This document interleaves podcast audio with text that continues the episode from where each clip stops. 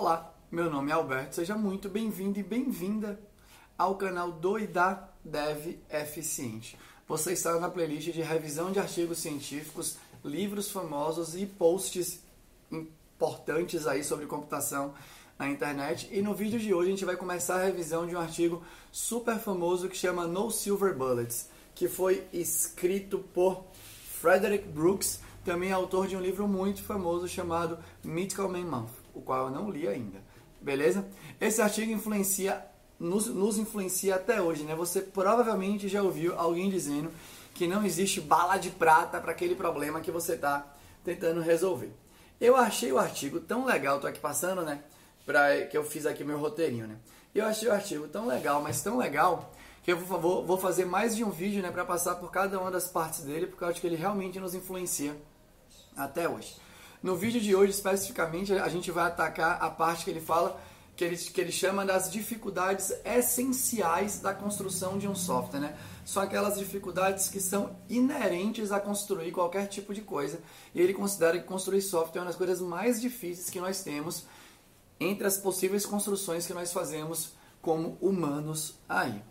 Beleza? Uma coisa, né, antes de entrar nas quatro dificuldades essenciais que ele entende, uma coisa que eu acho muito legal é que ele fala que para ele a maior dificuldade de construir um software, né, se fosse resumir, não é a parte da, de produção em si. É a parte de especificar o que você quer, né? É a parte de você pensar e conseguir realmente traduzir as, as necessidades que você tem a ponto que aquilo seja que possa ser escrito né, através de software, né, possa ser automatizado através de um software para alguém. E não podia ser mais atual. Né? Eu já dou opinião sobre isso, mas a gente sabe o quão difícil é isso no nosso dia a dia. Então, né, quais são as quatro complexidades essenciais, né, os quatro fatores essenciais que para ele tornam o software difícil? A primeira é que ele fala que, na, que quando você vai construir um software, tem muitas variáveis que se combinam ali, né, tem muitos estados diferentes que você tem que lidar para o mesmo software que você está construindo, né? E o seu software, na medida que vai crescendo, então você atender 100 usuários é diferente de atender mil, que é diferente de atender 10 mil, que é diferente de, de, de atender 100 mil, né? Isso ele está olhando 34 anos atrás, porque foi lançado, se eu não me engano, em 1986 esse artigo dele, né? E não podia ser mais atual, é verdade, né? A gente passa muito por isso hoje em dia eu vou voltar na, nesses, nesses para dar opinião sobre cada uma das coisas, mas a gente passa muito por isso, né? principalmente nesse mundo de startup, de crescimento exponencial, que os softwares já nascem tendo que atender milhares de pessoas. Né? A curva de crescimento e de amadurecimento do software é muito antecipada e a gente sabe o tipo de desafio que é construir esse tipo de coisa. Beleza? Então, né? Então, essa é a primeira dificuldade. A segunda dificuldade que ele traz é o que ele chama de conformidade, né? Quando ele fala de conformidade, ele fala assim: é muito difícil que o seu software tenha que atender né, a interfaces de uso muito diferentes. Né? Tem, cada pessoa que te pede alguma coisa te pede pensando em um jeito diferente de usar aquele mesmo software. E você ir adaptando né, essa, o seu software para responder aquela interface de uso é uma coisa que é inerentemente, essa palavra existe? Eu não sei. É difícil, né? Foi isso que eu entendi sobre conformidade. A terceira coisa é sobre o ele chama de changeability, né? Que é a sua gestão de mudança ali no software. E pelo amor de Deus, né? Hoje a gente vê muito isso para gestão né, de change management ou coisas do gênero. O cara tá 34 anos atrás falando disso, né? O efeito de quem para para pesquisar e estudar e vai ficar só fazendo, fazendo, fazendo e achando que tá na crista da onda, né? Mas enfim, ele fala, né, que é uma essa, essa é uma coisa muito inerente do software, né? ele muda com o tempo, né? Diferente, né, de outras coisas que nós construímos, então, por exemplo, quando a gente constrói um prédio, o prédio, né, as estruturas do prédio são definidas no início e elas não mudam com o tempo, né? Quando a gente constrói um carro, né, uma lancha, um tênis ou qualquer uma dessas coisas, a construção pode até ser difícil, né? Tem vários detalhes ali, mas ao contrário de software, uma vez que a gente bota no ar, não muda, né? Quando vai mudar, você lança uma nova versão do carro, né? Você não pega os carros ele, ele dá esse exemplo, né? você não vê recall de carro o tempo inteiro. Deixa eu aqui atualizar o troço no seu carro.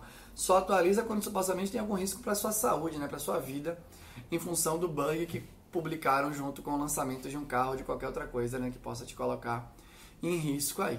Então, nessa gestão de mudança no software, né? a gente sabe disso no dia a dia, né? o quão difícil é você começar fazendo um código, né? E aquele código sofrendo mudança, né? Ele vai se mutando realmente, é difícil manter qualquer tipo de qualidade ali, né? É um desafio do dia a dia, né? Ainda mais no dia a dia de hoje, com, nesse negócio que as mudanças vão, vão, acontecendo rápido, né? Não porque o mundo muda rápido, e sim porque o povo acha que o mundo muda rápido e pede para você mudar rápido, né? É... E uma outra coisa que é legal também, né? A quarta dificuldade essencial que ele traz é que o software é um troço meio invisível de você enxergar, né? Então, sei lá, você está fazendo o seu software na startup que você está trabalhando, na empresa que está trabalhando, a gente está aqui né, no grupo KL na Lura fazendo a Lura, fazendo o site da KL, tudo isso tem código rodando. E você não tem uma visão daquele código. E é verdade, né? Você não tem. Você não é que, não é que nem quando você vai construir uma casa que você tem o, o desenho ali da casa, né? o plano ali da casa, o negócio que o arquiteto desenvolve, ou quando você vai decorar um apartamento ou uma casa, né? te apresentam, né? Por exemplo, Larissa, que é minha esposa, é decoradora de interiores, e ela apresenta ali, né, o projeto, como a casa vai ficar, né? E você consegue visualizar tudo num desenho só e por aí vai, né? Isso não tinha antes e as técnicas de visualização hoje de software, pelo menos as não que eu seja um especialista nisso, né? talvez tenha alguma super foda que eu não conheça, mas ainda não rola alguma coisa super matadora ou algo do gênero, né? Então, essas são as quatro super dificuldades que ele entende de um software e por isso ele acha, né, que não tem, né, que não, que não existia naquele momento e que dificilmente existiria é, balas de prata, né, para matar todas essas dificuldades. Inclusive é legal ler o artigo porque ele explica, né, a origem da expressão no Silver Bullets que tem a ver ali, né, com um grupo de pessoas que queriam matar todo tipo de lobo ou sei lá que aparecia. É, o artigo ele fala muito mais coisas além disso, né? Eu vou tratar em cada um dos vídeos. Mas eu já quero fazer aqui né, a, a minha primeira revisão sobre isso, que é o artigo é muito mais do que não existe bala de prata. Ele cita as possíveis balas de prata, as que ele acredita que pode dar algum tipo de resultado. E essa é a primeira coisa que eu tenho para falar. Né? É uma pena para a indústria de computação, é uma pena que as pessoas que mexem, né, que se desenvolvem software, sejam rasas ou tão rasas para ficarem proliferando essa palavra, essa expressão, né? Não tem bala de prata, não tem bala de prata, não tem bala de prata, parecendo que não vai existir nenhuma situação onde você possa realmente aumentar de maneira exponencial né, a produtividade para algum tipo de software que você está desenvolvendo, né? É muito mais do que não tem bala de prata, beleza? O artigo continua sendo super atual, recomendo você ler ainda hoje, né? São 23 páginas, pelo amor de Deus, beleza? nesse mundo da superficialidade, é muito importante que você vá um pouquinho depois da, da fumaça que as pessoas criam, né? Porque cada um lê 10, 5 linhas em um post de blog e acha que tá matando, né? Proliferar isso que não tem bala de prata, por exemplo, na minha opinião, é das maiores bostas. A verdade é essa, não tem uma palavra melhor para falar que a gente na indústria de, de computação aprendeu a fazer, né? Não tem bala de prata a pessoa aqui, né? Cada coisa é de um jeito diferente, né? Não tem bala de prata para resolver esse problema aqui de gestão de equipe de tecnologia, né? Porque gestão de equipe de tecnologia, cara, coisa diferente. Na minha opinião, é uma grande cagada. Então, né? Então, eu vou voltar agora aqui nos, nos tópicos que ele traz para dar a minha opinião sobre cada uma das coisas que ele fala aí.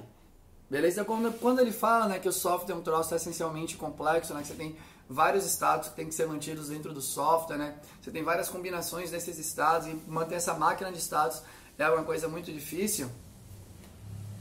É verdade. Por um lado, né, você tem muita, muita mudança de estado dentro de um software. Só que aqui, 34 anos atrás, ele não previa, ou pelo menos não, não nesse artigo, pode ser que outras coisas que ele tenha publicado, ele previu, essa é a palavra, eu não sei, que software virar uma commodity, que é a maioria dos softwares, né? Ia virar uma commodity, pelo menos as primeiras versões, e isso vai por muito tempo, né? Que é uma aplicação web onde milhares de usuários né, imputam dados, você pega esses dados, transforma esses dados para o seu domínio, em alguns momentos você executa uma lógica, grava esse dado no banco de dados. Depois você pega esse dado do banco de dados, transforma ela para alguma. Trata esses dados, transforma o seu domínio, pega do seu domínio, coloca, aplica alguma alteração, alguma transformação para deixar esse dado pronto para você exibir né, em algumas telas, e aí o fluxo entra no loop. Você, em alguns momentos você vai ter as suas lógicas ali, né? Sua lógica, por exemplo, de Hoje em dia, com esse negócio de data science e por aí vai, então você vai ter os seus, os, os seus eventos de colher ali, né, os dados, né, todo dado que está entrando para você enviar para algum lugar, para alguém fazer esse processamento depois. Você vai ter né, as, os seus processamentos assíncronos ali quando você quiser mandar um e-mail, quando você quiser executar um pagamento, e você pode ter algumas políticas de retry para isso. Mas virou commodity. Virou commodity. O software, o tempo de vida, né, ele demora muito para ele amadurecer em um nível que você precisa de estratégias realmente mais complicadas para fazer alguma coisa. Então, né, isso aqui eu acho que não foi previsto e eu não acho que o software é tão difícil quanto ele acha, quanto ele previu. Previu, né? Sei lá. Acho que é essa palavra. Pre, acho que é previu, né? Dane-se. Quanto ele imaginou que seria. Não softwares que eu vejo aí hoje em dia, né? Pode pegar a startup que você preferir, né?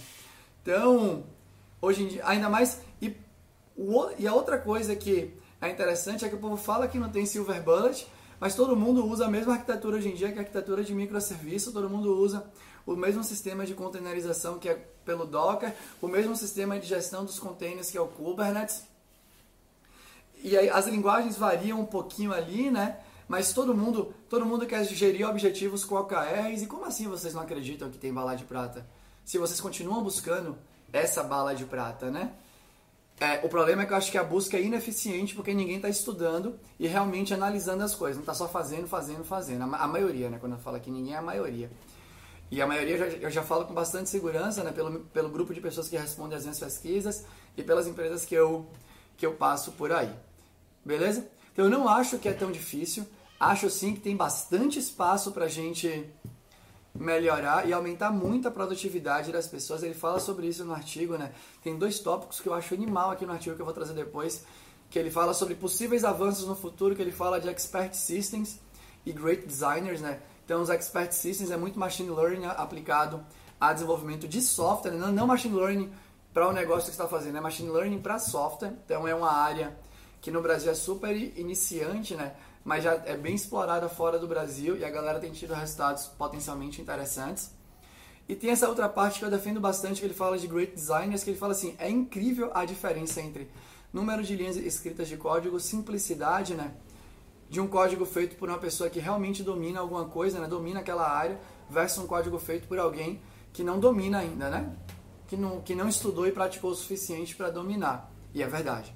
É bizarro. É bizarro. Então essa é a primeira coisa, eu vou voltar sobre isso depois. É, sobre a conformidade, sobre a conformidade, eu também acho que aqui, né, ele superestimou a, a necessidade de seu software ser conforme ali, né, funcionar de acordo com as diferentes necessidades é, do seu usuário. Até porque, né, uma das práticas ali de UX ou de descobrimento de coisas e tal é você deve ouvir atentamente seu usuário Aí você não deve fazer o que ele pede, né? Você ouve para entender a necessidade dele e você oferece a solução baseada no que você entende que é o melhor, né? Se a gente, se a gente fosse fazer cada uma das coisas cada usuário pede, cada software teria múltiplas entradas para o mesmo ponto aí do sistema. Então, eu não, e, e de novo, né? virou commodity, aplicação web virou meio padrão, você tem um monte de formulários, os formulários podem ser difíceis, né? clica aqui, vai para lá, colar e tal. Mas não é para ser tão difícil. Não é mesmo, eu tô falando sério. Não, era, não é um troço super, hiper, mega complexo com milhares de entradas diferentes, milhares de combinações diferentes. São poucas as aplicações que tem isso, né? A maioria das aplicações, as entradas de, de dados são super mapeadinhas ali, né? São poucas combinações, você tem algumas poucas telas que realmente são complexas e não tem porquê, né? Você ficar adicionando complexidade para algo que pode ser comoditizado, né? O meu viés é esse. Atualmente. Changeability não. Changeability eu acho que ele acertou bastante. É, o software, por mais que o software seja, por mais que seja commodity, né? Na minha opinião, a maioria dos softwares são tipo commoditizados aí hoje em dia. O que não é ruim, é legal porque você consegue colocar os seus negócios no ar de maneira mais veloz, né? Então, não entenda como uma crítica. É, mas cada negócio tem a sua evolução, né? Você coloca ali sua primeira versão e você vê o que funcionou, o que não funcionou, né? E aí você vai ouvindo seus usuários, vai, vai fazendo pesquisa, vai querendo colocar novas funcionalidades, vai querendo alterar funcionalidades que já existem dentro do seu software. E aí você tem que mexer num código que previamente você não imaginou que sofreria mudança. E essa é uma gestão difícil de fazer, né? E você fica naquele negócio ali, né? será que eu já começo pensando num design que pode ser mais eficiente a longo prazo. Só que eu vou deixar o software mais difícil agora no lançamento, né? E um design mais eficiente quer dizer que é um código mais difícil, né? Carga cognitiva maior, mais difícil de entender. E a troca que você aposta é que o mais difícil de entender vai se pagar porque ele vai ser mais fácil de ser mantido e evoluído no futuro. Moto. Ou você faz né, meio na raça ali, né, sem pensar em evolução e, e simplesmente pensando no que você tem agora e vai evoluindo com o tempo. Os dois caminhos são perigosos, os dois caminhos são ardilosos e realmente é um trabalho difícil, na minha opinião. Né? Aqui entra muito a sua habilidade como programador ou programadora. Né? Você entender né, como ficar, entender que cada decisão que você toma tem um lado positivo e um lado negativo, você vai ter que conviver com isso durante um tempo. Né? E aqui também entra um pouco, né, a gestão de mudança fica difícil nos dias atuais, porque nos dias atuais todo mundo programa como um juvenil, né? Você não pode comentar o código, comentar diz que seu método não está bem escrito. Você não pode informar quais são os parâmetros que você quer receber, né? Falar nada sobre aqueles parâmetros. A pessoa tem que descobrir quais são os parâmetros, né? Se você não defende, nem, quase ninguém aí defende borda ou faz nenhuma programação defensiva para validar a entrada dos dados antes de começar a executar. Então tudo isso dificulta a evolução do software, obviamente, né? Então, e, e, e assim, não quer dizer que eu sou um super fodão e você é um juvenil ou uma juvenil. Mas acho que tem uma diferença grande. Não por sua culpa, né? Mas por culpa da pressão da indústria, que a indústria coloca em você, que você tem que trabalhar o tempo inteiro, você tem pouco tempo de refletir sobre as coisas. E sem reflexão, né, sem pesquisa, você não tem evolução, você não tem geração de conhecimento. Então você fica travado nos modelos mentais que de alguma forma chegaram em você. Então isso dificulta a evolução do software com certeza na minha opinião, claro.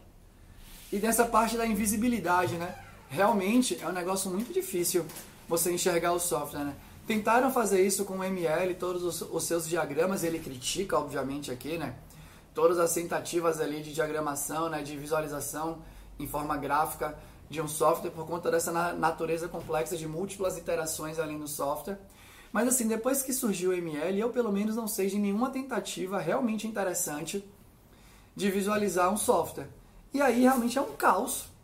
É um caos isso daí, né? Porque a gente caiu para uma situação hoje em dia que a galera acredita nesse conto da carochinha aí, né? De criar história lá desse nosso de agilidade, né? Você cria uma história, né? Eu, Alberto, preciso disso, disso e daquilo, porque é isso, isso e aquilo.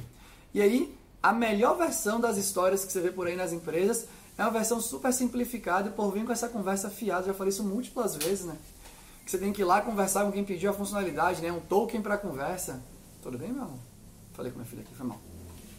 É um token para conversa. Logo, eu não quero ter token para conversa, eu quero que o software seja muito bem especificado, eu quero que a funcionalidade seja muito bem especificada, que você imagine quais são os, as situações, né, os fluxos daquela atividade, para que eu possa, como programador ou programadora, desenvolver aquela funcionalidade usando o melhor das minhas habilidades. Não tem isso eu tenho que ser um bom conversador, uma boa conversadora e ter habilidades emocionais de conversar com o povo e entender e não sei o que e tal, óbvio, né? Se eu conseguir conversar e conseguir né, tirar minhas dúvidas, melhor ainda. Mas o melhor é que eu não precisasse. Eu precisar fazer não sei o que. Ah, as paredes atrapalham a comunicação. Me faça uma garapa. Beleza? É, se parede atrapalhasse a comunicação, não tinha um monte de artigo de open space falando mal de open space por aí, né? Mas enfim, isso é uma outra coisa. Então realmente eu acho que a gente perdeu muito, desculpa, jogando o ML pro lado, a gente perdeu demais, na minha opinião. Acho que a gente deveria aproveitar várias coisas, como os casos de uso, né? Você tem ali o fluxo de atividades ali, fluxo, você tem várias dessas coisas, mesmo o próprio diagrama de classes e tal, né? São N formas diferentes que a gente pode se inspirar, pelo menos, para melhorar a visualização do software, né? Você vê um monte de classe que não tem nenhuma conexão com. Não importa que tem o, o livro do DDD falando isso, né? A linguagem é ubíqua, é uma grande conversa fiada na maioria das realidades por aí, né? Cada programador, programadora vai criando a sua classe que ela acha que tem um nome que é inerente, aquele nome não conversa em nada com quem usa o software. Então, assim, acho que a gente está muito longe disso, ele previu isso. Eu acho que ele acertou para a realidade que a gente tem, mas acho que poderia ser muito melhor. Beleza? Nos próximos vídeos, para esse não ficar super gigantão, é, A gente vai falar ainda sobre promessas de balas de prata, né? Que ele entende que, que existiam 34 anos atrás. Você vai amar isso daqui, né? E outras ações né, que poderiam ser feitas no futuro para diminuir ali né, a, a complexidade inerente de construir um software. Gente, leia o artigo hoje. Hoje. Vai ser muito bom para você. Ele fala de muitas coisas que são interessantes. Beleza? Era isso que eu tinha para falar para você hoje. Muito obrigado por você ficar comigo aqui no vídeo. Espero que tenha sido útil para você, né? E vamos que vamos. Não sai de casa. Se protege do coronavírus. Acompanhe os conteúdos de todo mundo que publica conteúdo gratuito, né? Aí online, né? Se informa, fala com seus amigos e vamos esperar passar esse apocalipse zumbi pra gente voltar a ter nossas vidas normais. Beleza? É isso, muito obrigado por vocês terem ficado comigo. Até a próxima. Falou!